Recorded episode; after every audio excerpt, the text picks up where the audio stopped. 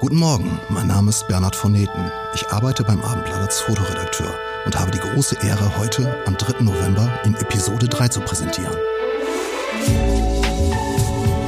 Bäcker am Morgen. Alles, was die Stadt bewegt. Der tägliche Podcast vom Hamburger Abendblatt.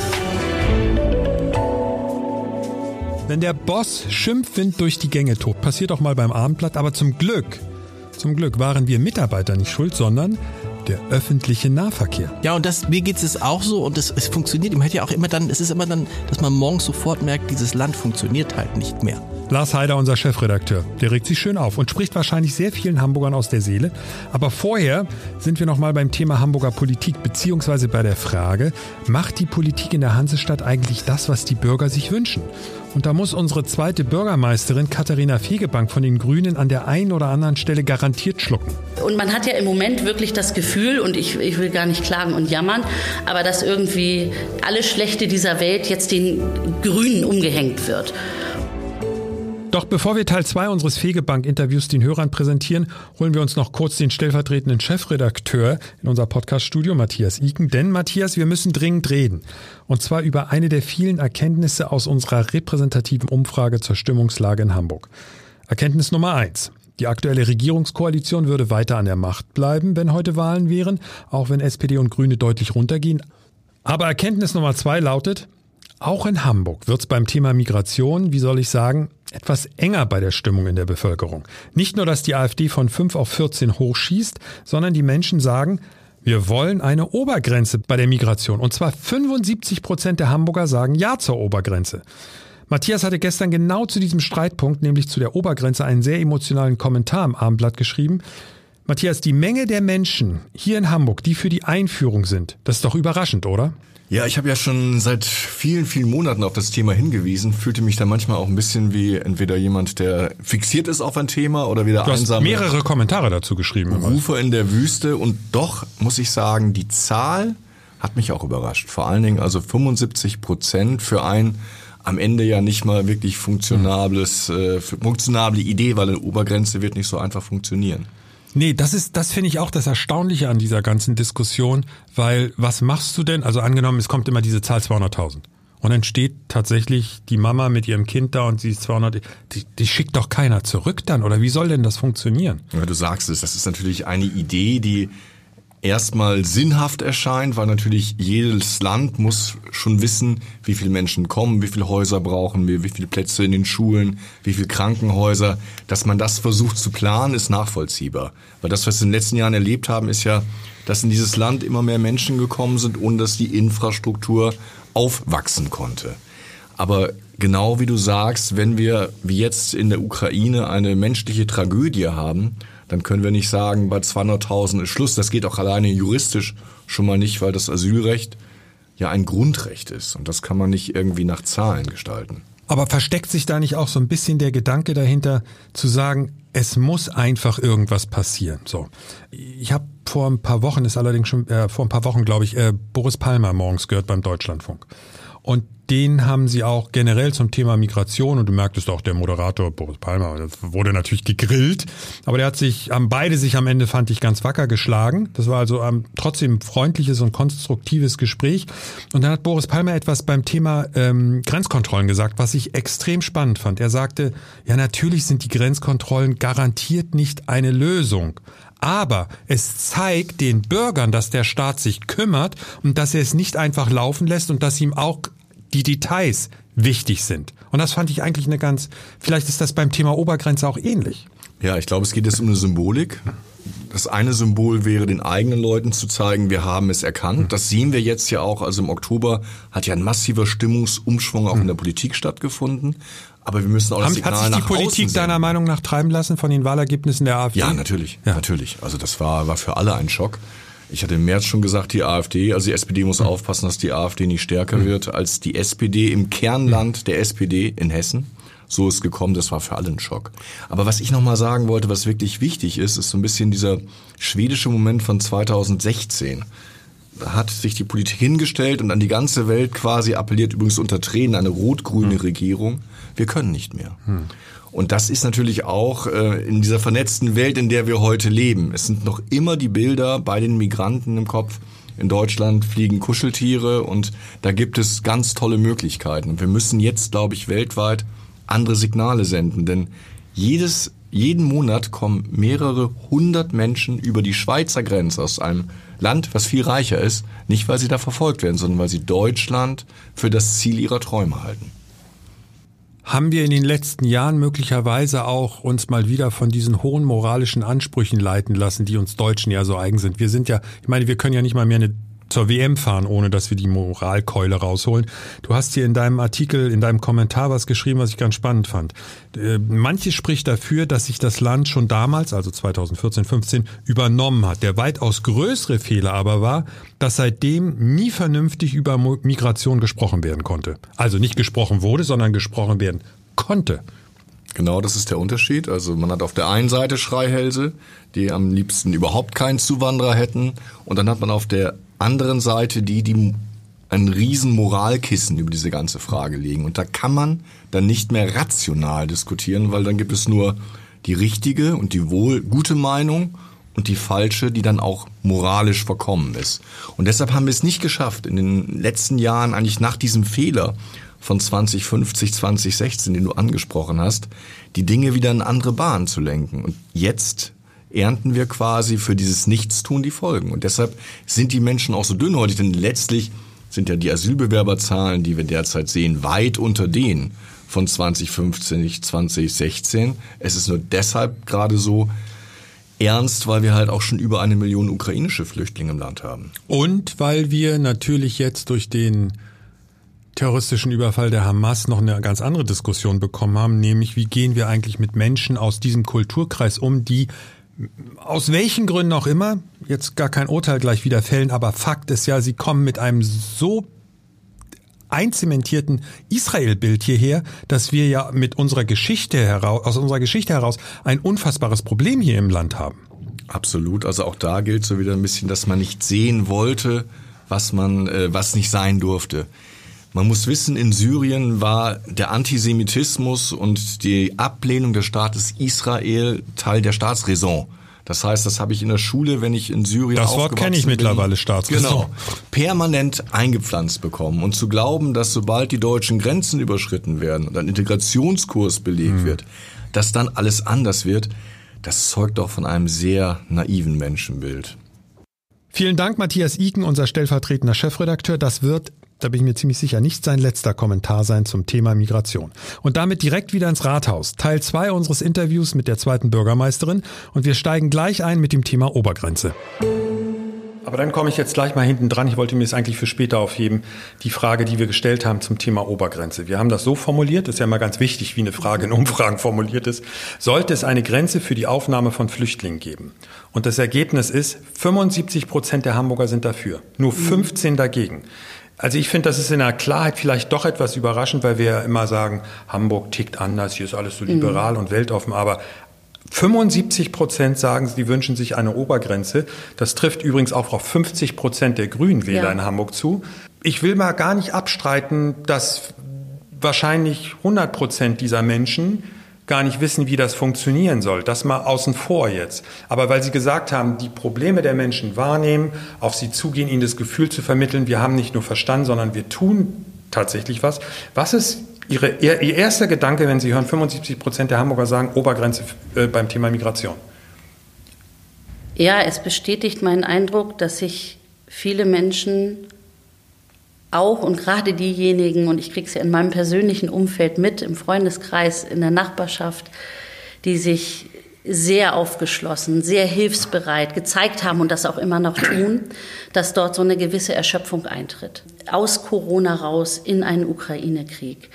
Dann äh, infolge des Ukraine-Krieges eine große Bewegung äh, an Flucht, die dann auch wieder angezogen hat äh, aus dem vor einem Jahr ähm, arabischen Raum, wo wir jetzt auch wieder sehr viele äh, Geflüchtete bei uns aufnehmen und jetzt die Situation im Nahen Osten gepaart äh, mit den Begleiterscheinungen von Wirtschaftskrise hin bis hin zu extremen Preissteigerungen, dass dann gesagt wird,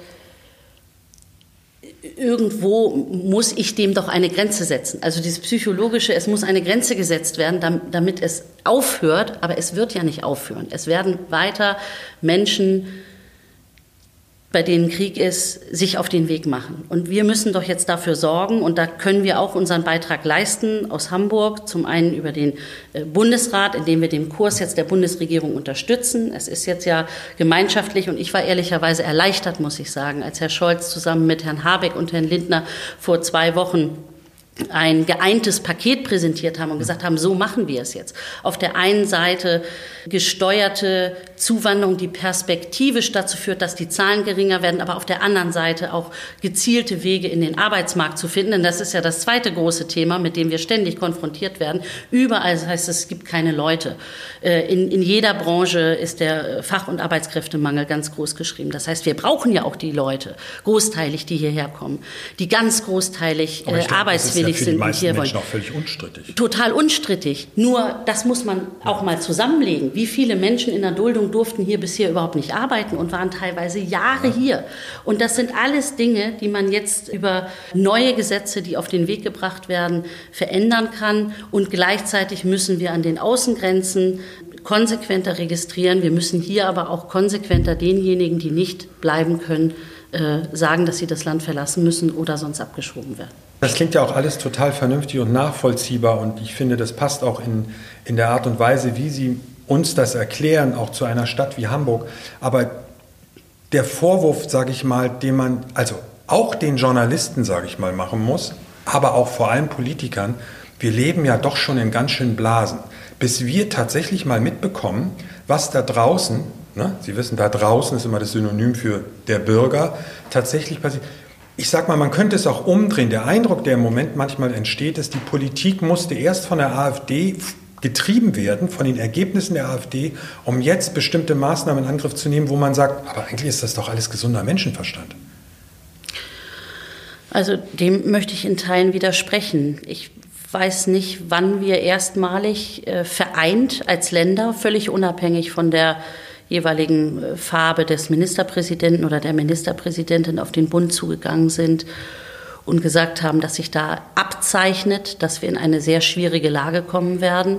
Spätsommer, Herbst, allerspätestens Richtung Winter, was die Frage von zum einen ganz schnöder Unterbringung angeht und zum zweiten der Frage von Integration. Denn es endet ja nicht mit der Bereitstellung einer Unterkunft, wir müssen dann gucken, was ist mit den Kitas, was ist mit den Schulen, was ist mit Beratungsangeboten, wie finden Wege tatsächlich in den Arbeitsmarkt statt. Und das in einer Lage, in der alle ächzen und stöhnen und sagen, wir haben das Personal überhaupt nicht. Und da sind wir sehr früh auf den Bund äh, zugegangen. Es hat äh, Ministerpräsidentenkonferenzen gegeben, bei denen die Frage rund um die Finanzierung Unterstützung der Länder und Kommunen im Zentrum gestanden hat. Und der Bund hat gesagt, äh, ihr kriegt einen kleinen Betrag, aber den Rest regelt ihr selber.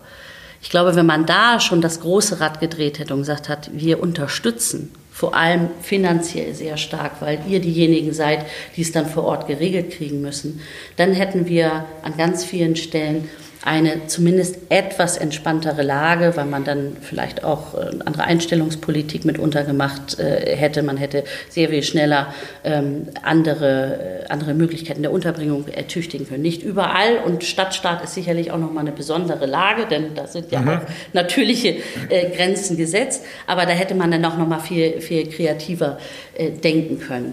Wir sind aber irgendwie dann auch mittlerweile beim Thema Migration, ja auch beim Thema, beim Thema innere Sicherheit. Wir hatten gesehen für die Hamburger das fünf wichtigste Thema. Und dann kommt aktuell die dramatische Situation ja auch hier in Hamburg dazu als Folge des terroristischen Überfalls auf Israel. Das beeinflusst das Streitthema Migration ja nochmal ganz besonders. Und dann kommt obendrauf so, so etwas wie an Halloween, diese Halloween, sogenannten mhm. Halloween-Krawalle in Harburg.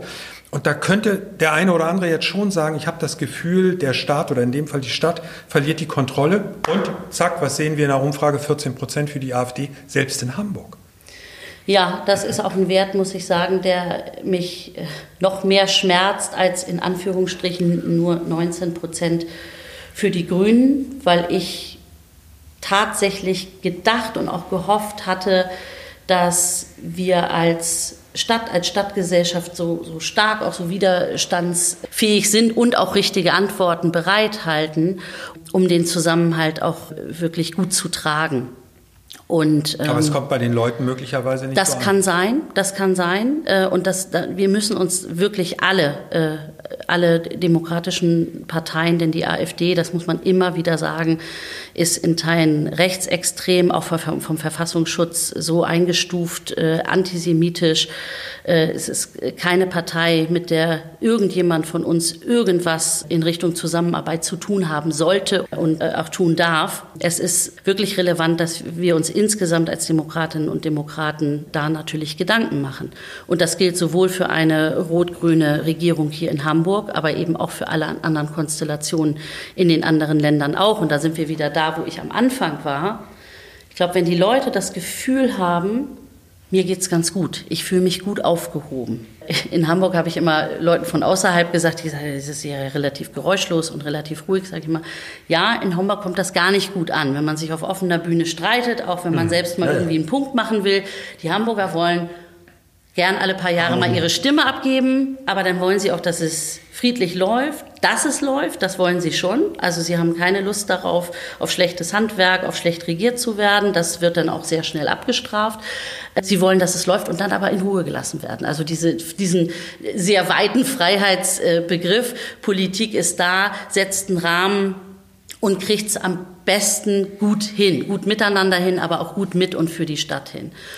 Und dass da jetzt äh, an so vielen Stellen so ein Brodeln ist und so eine Unzufriedenheit ist, die sich natürlich kanalisiert. Und wo kanalisiert sie sich? Äh, in diesem Fall in Teilen bei der AfD. Und da spielt eine ganze Menge zusammen. Und was leider auch zusammenspielt, und da ist nochmal ein Punkt, wo ich noch keine Antwort habe, aber wo ich sehe, dass es gerade ein, ein großer Problempunkt für uns Grüne im Bund ist, aber auch in allen Bundesländern, das ist das Thema, die Leute haben keinen Bock auf Verbote. Und wir haben uns die letzten Jahre, und das äh, beschäftigt mich wirklich sehr und bringt mich auch emotional sehr auf, gerade hier in Hamburg, aber auch in anderen Landesregierungen und auch mit unserem Anspruch im Bund, in diese Bundesregierung zu gehen, rausgestrampelt aus diesem Image eine Verbotspartei zu sein. Und jetzt sind wir das durch Image viele verschiedene Dinge und sicher ist da auch noch mal dieses äh, blöde Heizungsgesetz äh, zu nennen, sind wir wieder da. In, in, in, und man hat ja im Moment wirklich das Gefühl, und ich, ich will gar nicht klagen und jammern, aber dass irgendwie alles Schlechte dieser Welt jetzt den Grünen umgehängt wird. Da müssen wir ganz dringend wieder rauskommen. Und das kriegen wir eben hin, indem wir in den Politikfeldern, wo wir Verantwortung haben, zeigen, wir setzen auf Angebote, wir gestalten die Stadt vernünftig. Und ich glaube, dann kriegen wir auch in vereinten Kräften ähm, die AfD wieder etwas kleiner. Davon bin ich überzeugt. Die Wahlen in Bremen und in Berlin sind ja zum Teil für die Grünen, da sind wir ja bei dem Thema Verbote, mhm. nicht ganz so gut ausgegangen, um jetzt mal vorsichtig zu sagen, ja, das wegen kann man des Themas sagen. Verkehr. So, ja. jetzt komme ich mit, mit dem letzten Punkt aus unserer Umfrage, die, die, den wir Ihnen vorstellen wollten. Die Frage lautete, sollten Autos aus der Innenstadt verschwinden? Ja sagen 33 Prozent, 59 Prozent sind dagegen und die Befürworter von dem Verbot kommen und dadurch kommen überhaupt die 33 Prozent ja. kommen von den Grünen. So, das Wir heißt, sind ja, eben doch noch eine Kraft in dieser Stadt. Ja, ne? ja, also eine Kraft in der Stadt, aber wenn ich das jetzt äh, analog zu dem nehme, was Sie vorher gesagt haben, laufen Sie natürlich auch hier wieder Gefahr, mit dem erhobenen Zeigefinger zumindest durch die Stadt zu gehen und zu sagen, die Autos müssen aus der Stadt weg. Und dieses Thema Verkehr, da muss ich jetzt ja kein Prophet sein, könnte auch in Hamburg ja in irgendeiner Form die Wahlen auf jeden Fall beeinflussen. Und wenn der Eindruck entsteht, Sie wollen die Autos aus, weiß ich gar nicht, was ist denn eigentlich Ihre Position? Autos raus aus der Innenstadt, ja nein, oder nein? Nein. Nein, Sie okay. Sie weniger auf jeden Fall. Weniger auf jeden Fall. Und wir haben ja auch schon erste Erfolge, nämlich äh, ein nahezu autofreier Jungfernstieg, übrigens ein Gemeinschaftsprojekt. Auch da glaube ich, dass es ganz wichtig ist zu gucken, wie sowas zustande kommt, dass man nämlich eine Idee hat. Und wenn wir keine Ideen mehr äußern können, dann sind wir irgendwann wirklich gar nicht mehr bereit, die großen Aufgaben dieser Zeit äh, anzupacken. Und das Thema autofrei, autoarme Innenstadt. Ich weiß es sehr gut, weil äh, ich da ja als Spitzenkandidatin unterwegs war und da manchmal auch auf dem heißen Stuhl saß. Das war ja schon eins, das uns im letzten Bürgerschaftswahlkampf ja. als eines der zentralen Themen beschäftigt hat. Und äh, ich muss auch keine Prophetin sein, zu sagen, dass das Thema Verkehr sicherlich auch im nächsten Verkehr, Stadtentwicklung, äh, we, wem gehört eigentlich die Stadt, wie ist der Stadt- und Straßenraum aufgeteilt, dass das auch wieder, und das liegt ja nahe in einem äh, Stadtstaat, gleichzeitig starker Wirtschafts- und Industriestandort, dass das äh, auch weiterhin sehr, sehr relevantes äh, Thema sein wird. Aber auch da finde ich es wichtig, wie gehe ich daran? Mache ich irgendwas mit einer Brechstange? Habe ich irgendeine Idee oder eine Vision und sage, so machen wir es jetzt? Oder mache ich es mit den Leuten zusammen? Und wenn ich jetzt den Jungfernstieg rausgreife, dann ist mit den Gewerbetreibenden, das mit allen Beteiligten äh, auch über den runden Tisch Innenstadt gesprochen worden, wie gehen wir da eigentlich die nächsten Schritte? Und Protest dazu, zumindest zu der Lösung, die es dort jetzt gibt, die ja auch schon wieder kritisiert wird, weil gesagt wird, ach, das ist ja aber nicht der ganze Schritt und jetzt müsste man doch noch mal ein viel größeres Rad drehen. Das muss man ja auch immer mit einpreisen. Das ist ein Weg, den man gehen kann. Und dass hier was in der Innenstadt passieren muss, in kleinen Schritten ja schon passiert, aber dass wir da eigentlich nochmal die großen Ideen, Visionen, die auf dem Tisch liegen, zusammenbringen muss, um wieder mehr Leute in die Innenstadt zu bringen, um sie attraktiver zu machen, um die Aufenthaltsqualität besser zu gestalten, um Kinder hierher zu bringen. Ich gucke da jetzt natürlich äh, nochmal mehr drauf als, als Mutter jetzt von fast fünf Jahre alten äh, Zwillingen komme mit denen eigentlich gar nicht in die Stadt, Innenstadt, weil es keine Angebote hier gibt. Und äh, ich glaube, man könnte hier äh, so viel Gutes und Tolles machen, auch um eine Konkurrenz, die durch den Onlinehandel entstanden ist, durch eine tolle belebte Innenstadt mit vielen Angeboten, der richtig was entgegenzusetzen oder auch jetzt dem äh, Überseequartier, das entsteht. Und von daher braucht es natürlich auch solche Ideen, äh, wie man ja, Mobilität auch so gestaltet, dass alle ihren Platz haben in der Stadt. Das gilt natürlich dann für Plätze und Straßen und so weiter. Aber Sie finden ja in keinem grünen Wahlprogramm im Moment die Forderung nach einer komplett autofreien Innenstadt. Da, wo es sinnvoll ist, einzelne Straßenzüge. Und das ist das, was ich meine, dass den Grünen was angeheftet wird, was wir so gar nicht geäußert haben, was wir so gar nicht gefordert haben, sondern und da sehe ich auch uns in der Verantwortung, mich, die Kollegen im Senat, dass man noch mal sehr viel stärker sagt, wir wollen Angebote schaffen, um das Leben möglichst vieler in der Stadt zu verbessern. Und das gilt natürlich auch für den Verkehrsbereich. Ja, Images wissen wir ja alle, die hat man und dann kriegt man sie nicht mehr weg, egal wie man sich anstrengt. Das ist ja eine ganz große Aufgabe auch für, ich sag mal, für Marken. Ein Image zu verändern ist ja eine gigantische Aufgabe nur jetzt mal so der Eindruck, wenn ich die Zeitung aufschlage, speziell das Abendblatt, Ihren Verkehrssenator sehe ich immer nur bei irgendwelchen Sachen, die nicht gut für die Autofahrer am Ende sind. Also ich glaube schon, dass am Ende des Tages man sich sehr genau überlegen muss, wie man an solche Sachen rangeht. Und wenn Sie die Autofahrer in Hamburg fragen, die pendeln, wird, glaube ich, werden nicht alle sagen, die Grünen haben gute Ideen, wie ich weiterhin bequem, Autofahrer sind bequem, müssen wir uns jetzt vormachen, zur Arbeit komme.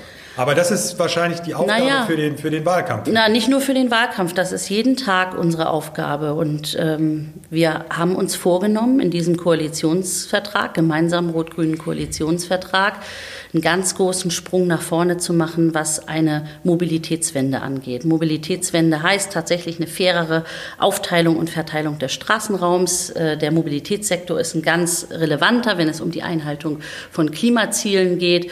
Und da müssen wir natürlich auch mit der einen oder anderen Veränderung rechnen. Also auch da muss ich wieder sagen, wenn wir aufhören, Ideen zu haben, Visionen zu entwickeln und dem auch mal einen Raum zu geben, dann geht es nicht weiter mit der Stadt. Also dann ist Stillstand wirklich ein Rückschritt und das können wir uns nicht erlauben. Sie müssen sich Metropolen angucken, die nicht den Mut und die Kraft für Veränderungen hatten. Die sind heute nicht mehr, auch ehemalige Industriemetropolen.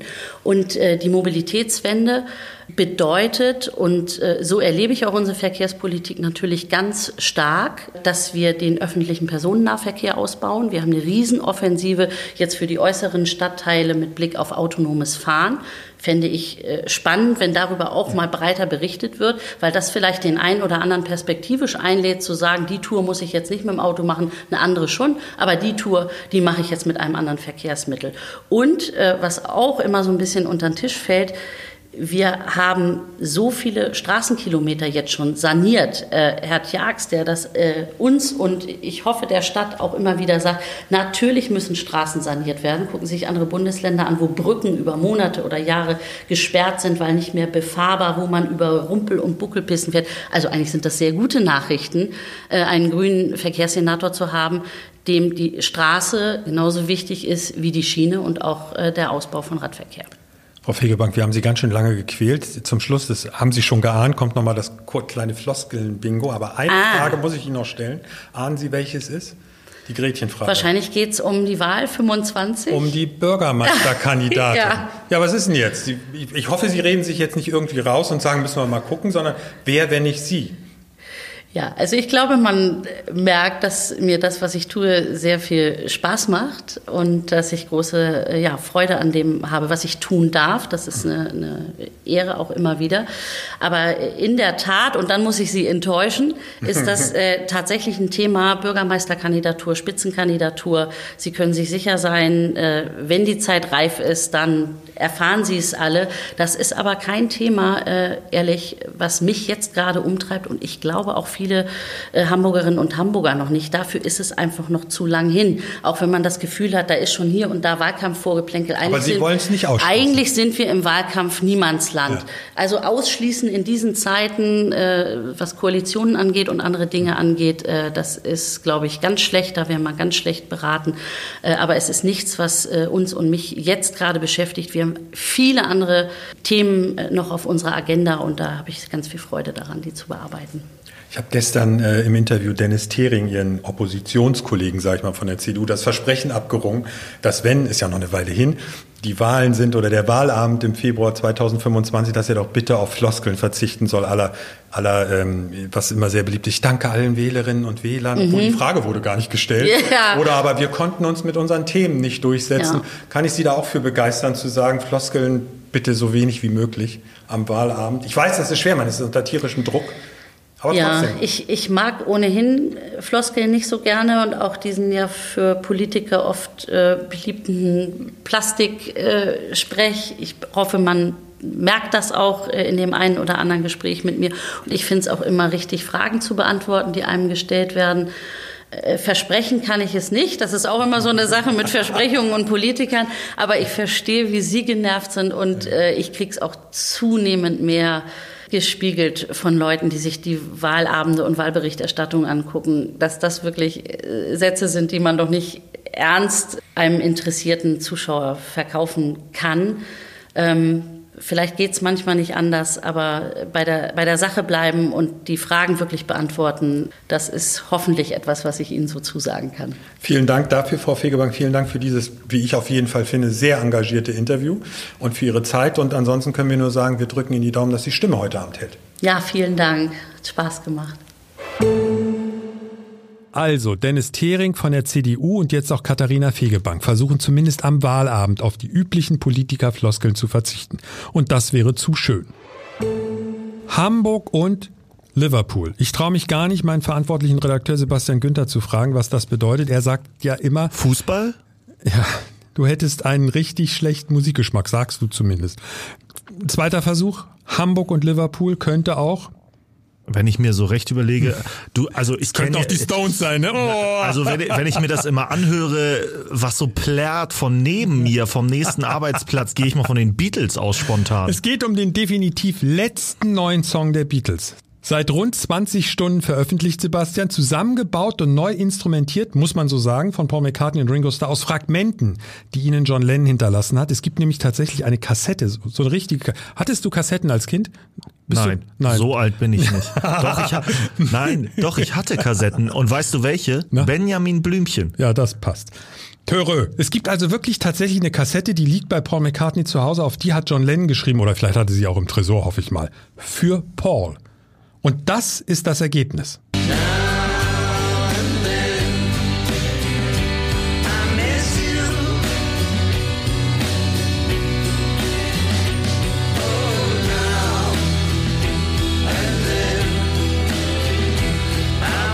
Natürlich ist das nicht Penny Lane oder Let It Be, aber es ist trotzdem wunderbar, die Stimme von John Lennon und diesen besonderen, einzigartigen Sound der Beatles zu hören.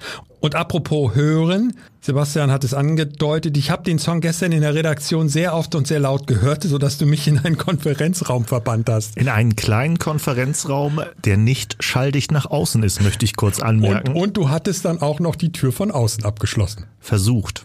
Sebastian, und was hat Marcel heute vergessen? Aber heute fangen wir nicht gleich wieder von deiner Mama an. Heute ist meine Mama raus. Heute geht es um ein ganz, ganz anderes und wichtiges Thema. Na? Verkehr. Ach du meine Güte. Und da haben wir ja einen Leidgeplagten heute im Studio, nämlich einen, einen Leidensgenossen von mir, nicht von Ja. dir. Du bist ja bekannter und bekennender Autofahrer. Absolut. Und zwar Chefbahnfahrer, sage ich heute mal. Lars Haider ist heute bei uns. Unser Chefredakteur, da sitzt er auch schon, ganz entspannt. Also als du durch die Flure gestürmt bist und uns die Geschichte, also warst du nicht so entspannt. Was ist los? Nein, es ist, es ist einfach, ich bin ja äh, tatsächlich bekennender Bahnfahrer und ähm, versuche auch immer Werbung für die Bahn zu machen. Aus, aus, ich sag mal jetzt aus umwelttechnischen Gründen oder findest du es wirklich besser als Autofahren? Ich finde, ich finde es aus umwelttechnischen Gründen besser und ich finde es besser und ich, die Idee an sich ist cool. Also ich bräuchte Ja. von meinem, von meinem Wohnort in die Innenstadt theoretisch 20 Minuten. Wo wohnst du? Darfst Ich du sagen? wohne, äh, ich wohne, äh, In ich so- wohne in so einer Millionärsenklave. 20 Minuten, 20 Minuten entfernt. Und ähm, ich war gestern, stand ich auf dem Bahnhof, bin extra schon ein bisschen später hingegangen, weil ich dachte, kommt eh nicht pünktlich. Es geht immer um den, für mich um den Zug um 8.12 Uhr, der um 8.32 Uhr in Hamburg ist. Ja, Ja, 20 8.12 Uhr, Minuten. 20 Minuten. 8.12 Uhr und da habe ich gesagt, 8.12 Uhr kommt er eh nie. Und dann läufst du vom Hauptbahnhof zum großen Bus. Zum, am, am, am Dammtorbahnhof steige ich Dammtor, aus. Und, okay, ja. Genau, so.